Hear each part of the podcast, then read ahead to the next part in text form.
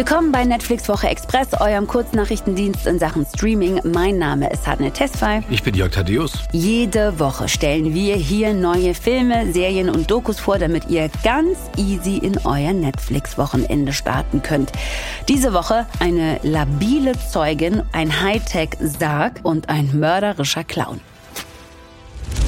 Die Maklerin sagt, sie kommen aus Boston. Woher haben die das Geld? Sie sagt, er ist Banker. Im Netz ist so gut wie nichts über die beiden zu finden. Sie kriegen bestimmt noch was raus. Scheiße, Karl, was wollen Sie? Neugierde ist ein Anzeichen für ein vermindertes Depressionsmuster.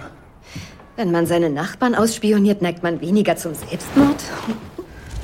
The Woman in the Window. Als betrunkene, eingebunkert lebende, pillenfressende Katzenlady wird die Hauptfigur des neuen Mystery-Thrillers The Woman in the Window in einer Szene beleidigt. Das trifft es leider ziemlich gut, denn Anna, gespielt von Amy Adams, leidet unter Agoraphobie. Ihre Angststörung lässt nicht zu, dass sie ihr Haus in New York verlässt und so verbringt sie die Tage mit viel Rotwein, noch mehr Medikamenten und ihrer Katze namens Punch. Aber über ihre Nachbarschaft weiß Erna bestens Bescheid, denn sie steht oft am Fenster und beobachtet das Treiben auf der Straße und in den Wohnungen. Ganz besonders hat es ihr die neue Familie angetan, die gegenüber einzieht. Da ist der schüchterne Sohn, die unruhige Mutter und der aufbrausende Vater. Eines Abends beobachtet sie schließlich ein schreckliches Verbrechen. Problem nur, niemand will ihr glauben. Neben Amy Adams, die wir ja gerade schon erwähnt haben, sind noch Gary Oldman und Julian Moore mit dabei. Absolute A-Besetzung also. Regie hat Joe Wright geführt, der auch das Liebesdrama Stolz und Vorurteil gedreht hat. Aber weiter weg könnte Woman in the Window nicht sein. Der Film ist eher was für Fans von Disturbia oder Gone Girl. Ist die Störung der Kapsel denn schon weitergemeldet worden? Der Fehlerbericht wurde um 4.32 Uhr GMT gesendet. Empfangen wurde er um 4.33 Uhr GMT. Hat man jemanden hergeschickt? Eine Antwort steht noch aus. Oxygen. Wenn wir mal nicht weiter wissen, dann fragen wir inzwischen ja gerne Alexa oder Siri oder Google nach Rat. Also das mache ich zumindest. Jörg schlägt immer noch im Lexikon nach. In dem sogenannten Überlebensthriller Oxygen passiert was ganz Ähnliches. Der allwissende Computer heißt da allerdings Milo. Und die Situation, okay, die ist ja definitiv schlimmer als jedes Problem, das ich jemals lösen musste. Denn eine Frau wacht in einer Kältekapsel auf, ohne sich an irgendetwas zu erinnern und ohne Ausweg, quasi wie in einem verschlossenen Sarg, nur dass sie an alle möglichen Geräte angeschlossen ist und lediglich mit Milo kommunizieren kann. Durch den erfährt sie auch, dass sie nur noch Sauerstoff für 90 Minuten in ihrer Kapsel hat. Das heißt, sie muss schnell herausfinden, wie sie in diese Situation gekommen ist und vor allem, wie sie da wieder rauskommt. Wer Buried oder Gravity gerne geguckt hat, der ist hier bei dieser sehr klaustrophobischen Nummer definitiv richtig. Die französische Produktion bietet außerdem bekannte Namen. Die Hauptrolle spielt Melanie Laurent, die aus Six Underground oder Inglorious Bastards bekannt ist. Und der Regisseur Alexandre Aja hat uns schon mit düsteren Horrorfilmen wie The Hills Have Eyes und Crawl ein paar schlaflose Nächte bereitet. Also mir auf jeden Fall. Wir haben etwas geschworen. Okay, deshalb habe ich euch geholt. Deshalb seid ihr hier. Um es zu erledigen. Endgültig.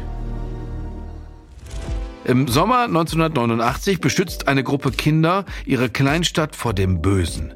Sie schwören sich, sollte es jemals zurückkehren, tun wir uns wieder zusammen. 27 Jahre später passiert das dann tatsächlich. Und jetzt beginnt das zweite Kapitel.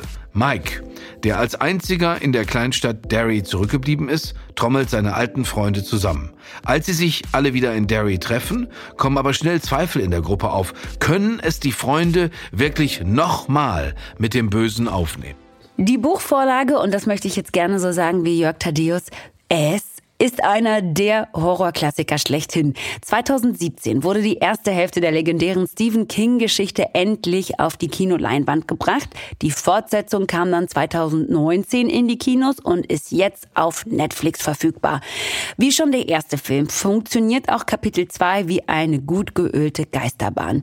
Ob Riesenspinnen, kriechende Augäpfel, gruselige alte Frauen oder ganz klassisch ein mörderischer Horrorclown.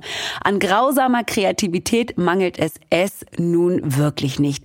Neben den vielen Erschreckmomenten hat der Film auch eine ganze Reihe sehr bekannter SchauspielerInnen zu bieten. Mit dabei James McAvoy, Bill Hader, Jessica Chastain spielen die erwachsenen Versionen der Kinder von damals.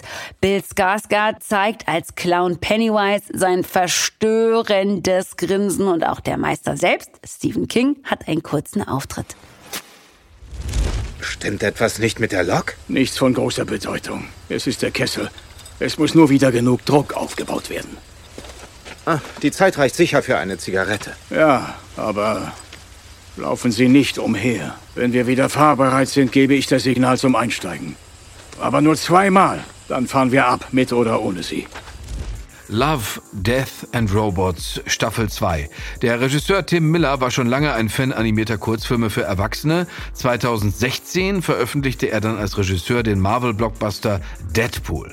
Und es öffneten sich Türen. Zum Beispiel die zu einer Serie wie Love, Death and Robots. Das Format eigenständige Animationskurzfilme von verschiedenen Künstlern. 2019 erschien die erste Staffel und jetzt ist endlich Nachschub da. In der zweiten Staffel gibt es acht Kurzfilme zwischen sechs und 16 Minuten lang, alle mit einem eigenen Animationsstil und in sich geschlossenen Handlungen.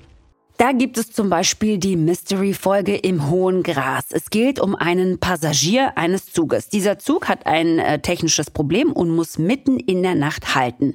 Als sich der Passagier draußen die Zeit mit einer Kippe verkürzen will, warnt ihn sein Zugbegleiter. Bleib um Himmels Willen in der Nähe dieses Zuges. Aber der Passagier lässt sich natürlich von einem seltsamen Geräusch ins Feld locken und merkt dort schnell, dass er nicht allein ist. Das erinnert jetzt ein bisschen an eine Gruselgeschichte des Autors Autoren H.P. Lovecraft. Die Folge automatisierte Kundenbetreuung dagegen, die geht eher in Richtung Black Mirror. Aber bei der Kürze der Filme könnt ihr über das Wochenende immer wieder mal einen angucken und findet dabei hoffentlich euren Favoriten. Wir hoffen, dass wir eure Favoriten sind und wenn dem so ist, dann kommt uns in der aktuellen Episode der Netflix Woche besuchen. Bis dann, tschüss. Tschüss.